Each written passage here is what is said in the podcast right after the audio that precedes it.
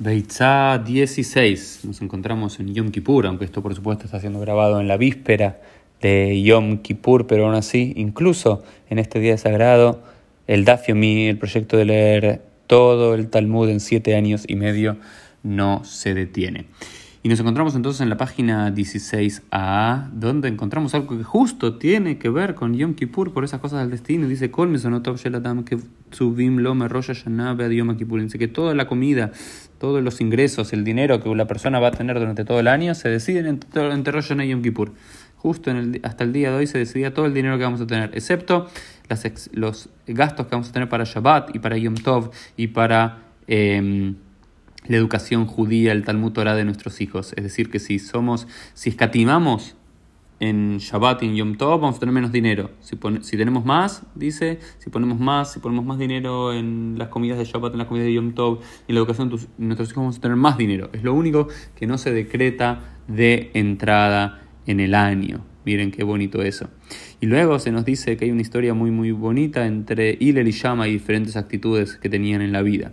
Y decía que Shama y todos los días de la vida, ¿sí? Matzah, eh, dice Shama y Kol ya Ogel y Shabbat, todos los días comía para Shabbat. Y decía, encontraba un buen animal y decía, un buen animal y decía, este es para Shabbat. Al día siguiente encontraba un animal que era mejor, más lindo, más robusto, más, más rico y decía, eh, dejo el segundo y como el primero, es decir, el segundo, el que encontré hoy que es más lindo, eso lo dejo para Shabbat y el segundo va para eh, el, y el, que encontré ayer lo como hoy, el segundo este que es más lindo lo dejo para Shabbat, así todos los días.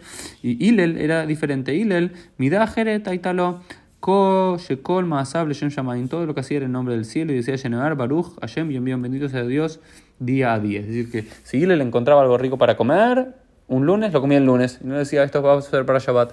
En, cada día disfrutaba la vida y no lo dejaba todo para Shabbat. Otra enseñanza muy, muy bonita.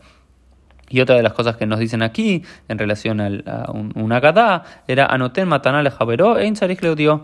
Cuando le damos un regalo al prójimo, no tenemos que avisarle. ¿no? Es que tenemos que avisarle que le estamos por un regalo, estamos haciendo algo meritorio, estamos haciendo algo por otra persona. Se lo podemos dar sin previo aviso pues en discusión, si todo es así, si no es así y demás.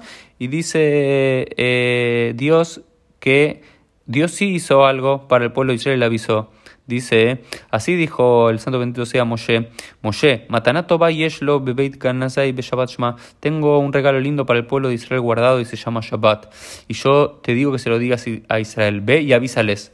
Incluso Dios le avisó al pueblo de Israel que le estaba dando el Shabbat. Entonces, ¿cómo puede ser que cuando le demos un regalo a un amigo no tengamos que avisarle? Bueno, hay toda una discusión al respecto en la quemará, pero en relación al Shabbat se nos, dice, se nos sigue diciendo algo muy lindo. No solamente es un regalo guardado, precioso que tenía Dios para el pueblo de Israel, que Dios le pidió a Moshe que nos avise.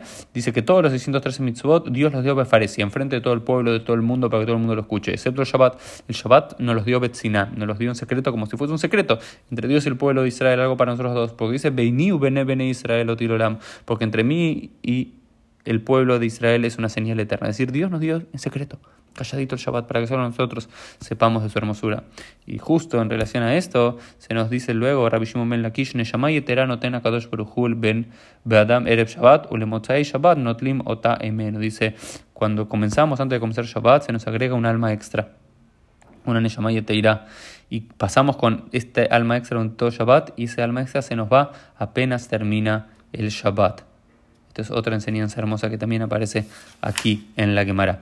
Y por último, la Gemara a nivel alajá trata de definir Sima con qué tenemos que hacer Erupt con qué tipo de comidas, y habíamos definido que tienen que ser mínimamente dos comidas.